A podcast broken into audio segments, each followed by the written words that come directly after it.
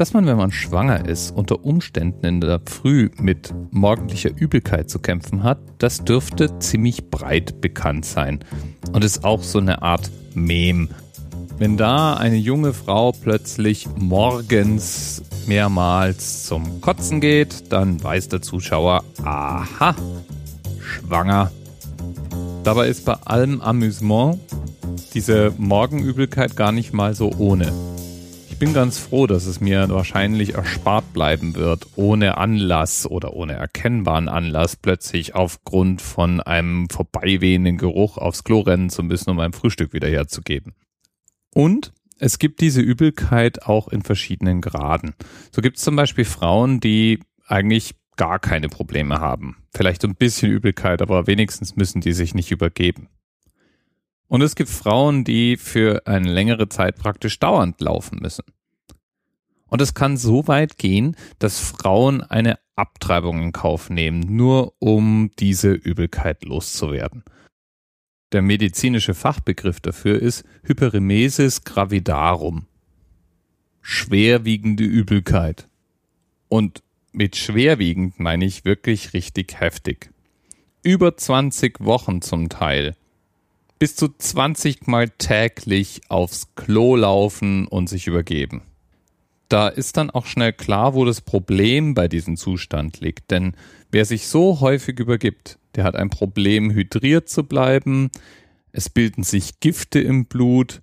Man verliert Gewicht, was auch, wenn man schwanger ist, jetzt nicht unbedingt gerade der gewünschte Effekt ist. Man muss ja für das werdende Leben entsprechende Nährstoffe einlagern.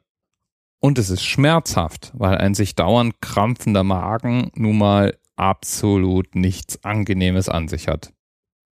Die gute Nachricht, nicht jede Frau muss das 20 Wochen lang durchstehen. Manch eine hat es schlicht zwischen der 8. und der 12. Woche wird es auch wieder los. Auch nicht jede Frau hat so extrem, dass es sogar zu Blutungen im Magen kommen kann und ähnliches mehr. Also es gibt verschiedene Abstufungen des Ganzen betroffene Frauen landen manchmal im Krankenhaus und es gibt eigentlich gar nicht so richtig viel, was man tun kann. Nur dafür sorgen, dass der Körper trotz allem mit Nährstoffen versorgt wird, etc. Drei bis vier von 1000 schwangeren Frauen sind davon betroffen. Und eine der prominentesten betroffenen Frauen dürfte Kate Middleton gewesen sein. Das ist die Kate, die mit Prince William verheiratet ist, die diese schwere Form der Übelkeit bei beiden Schwangerschaften hatte. Die Arme. Und warum spreche ich da heute drüber? Na ganz einfach. Diagnosen sämtlicher Art eigentlich werden anhand von einem Diagnoseleitfaden gefällt. Also es gibt einen Katalog von Dingen, die man als Symptome festhalten muss und dann eine genau eingeordnete Diagnose, die dazu passt. Und es gibt verschiedene derartige Handbücher, aber eines der gebräuchlichsten ist die sogenannte International Classification of Diseases, ICD. Und ICD ordnet solche Krankheiten in verschiedene Kategorien ein. Und die Kategorisierung für diese schwerwiegende Form der morgendlichen Übelkeit trägt die Bezeichnung O210. Und da haben wir unseren Link. Der ICD ist übrigens ganz allgemein ein echt interessantes Stück Nachschlagewerk. Ich habe den für mein Psychologiestudium immer wieder mal im Einsatz und muss zugeben, ich blätter auch gelegentlich einfach ganz gern da drin herum. Und es ist allgemein interessant festzustellen, wie mechanisch dann Diagnosen doch auch aufgebaut werden. Bis bald.